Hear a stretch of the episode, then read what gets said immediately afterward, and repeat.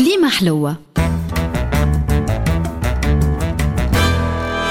مع الطاهر الفازع وزير السياحة الحالي السيد ريني ترابلسي صرح خلال زيارته لدوز أنه الجنوب التونسي يمثل مقصد خارق للعادة وأنه توزر فيها كل المقومات باش تزاحم مراكش.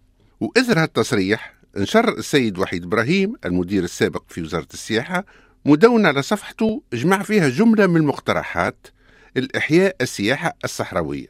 يقول الخبير أنه هالسياحة تهم ثلاثة مناطق اللي هما أولا تطاوين والقرى البربرية ثانيا دوز والعرق الشرقي الكبير وثالثا توزر ونفطة وواحات السهول والجبال. هالجهات هما الثلاثة أقطاب اللي لا بد نعطيهم الأولوية. لسبب بسيط هو أنه السياحة الصحراوية تنجم تتفرع الإقامة عادية وإقامة متنقلة أو متجولة وهالسياحة ضرورية لتنويع العرض. على خاطرها تمثل عامل مميز ما يمكنش لحتى جهة متوسطية أخرى باش ترادعه من ناحية التنوع والثراء وسهولة بلوغه.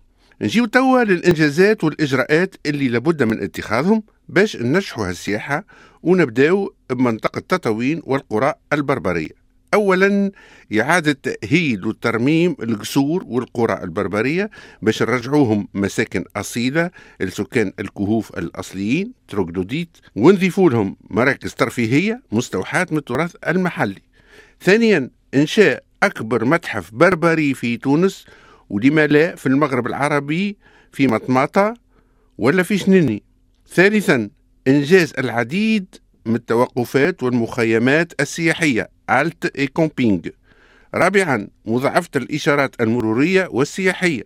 خامسا دعم المشاريع الصغرى للسكنة والمراكز الترفيهية اللي في متناول شباب الجهة الحامل للشهادات العليا. سادسا تحفيز الأجانب المقيمين في الجهة لزيكسبات للاستثمار فيها. نمشيو توا للإنجازات والإجراءات المطلوبة في منطقة دوز والعرق الكبير. أولا تأهيل نزل قبلي ودوز. ثانيا تصميم مخيمات سياحية مريحة وأصيلة بالاستعانة بأحسن المهندسين المعماريين المحليين أو حتى العالميين. ثالثا تخطيط مسارات des circuits متاع مهاري مختلفة الفترات والصعوبات. رابعا جعل دوز منصة الانطلاق لكل توغل في الصحراء التونسية والمغاربية. خامسا إنشاء متحف الحياة البدو الرحل ذو بعد مغاربي ولما لا عالمي. سادسا إنشاء معهد الفن الطبخ الصحراوي والنباتات العطرة والأعشاب الطبية. سابعا تحفيز ودفع وإعانة باعث ثقافي محلي البرمجة. عرض شهري كبير مستوحى من مقتطفات مأخوذة من مهرجان الصحراء. ثامنا بعث مركز رصد فلكي بعنوان الأمير الصغير Le Petit Prince تاسعا تمهيد طرق مسارات السباقات السيارات rallye de voitures et de quads للاجتناب الخروج من المسارات hors-piste اللي يضر بالمحيط وبالهدوء الصحراوي. عاشرا منع كل أنواع الصيد اللي تهدد فصائل الحيوانات الصحراوية كما الحبارة والغزال والزواحف.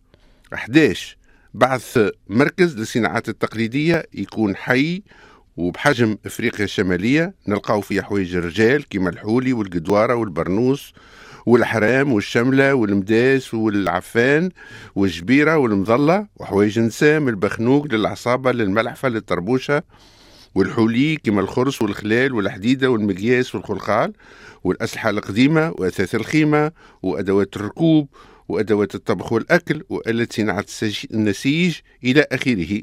12 بعث حلبة سباق الإبل وتنظيم مسابقات الهجن على نطاق عالمي.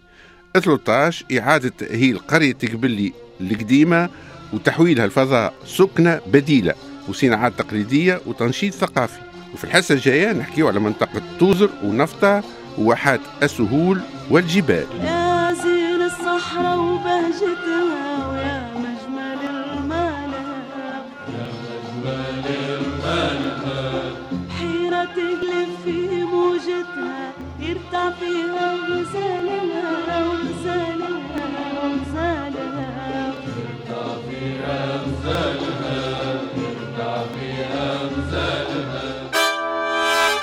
كليمة حلوة.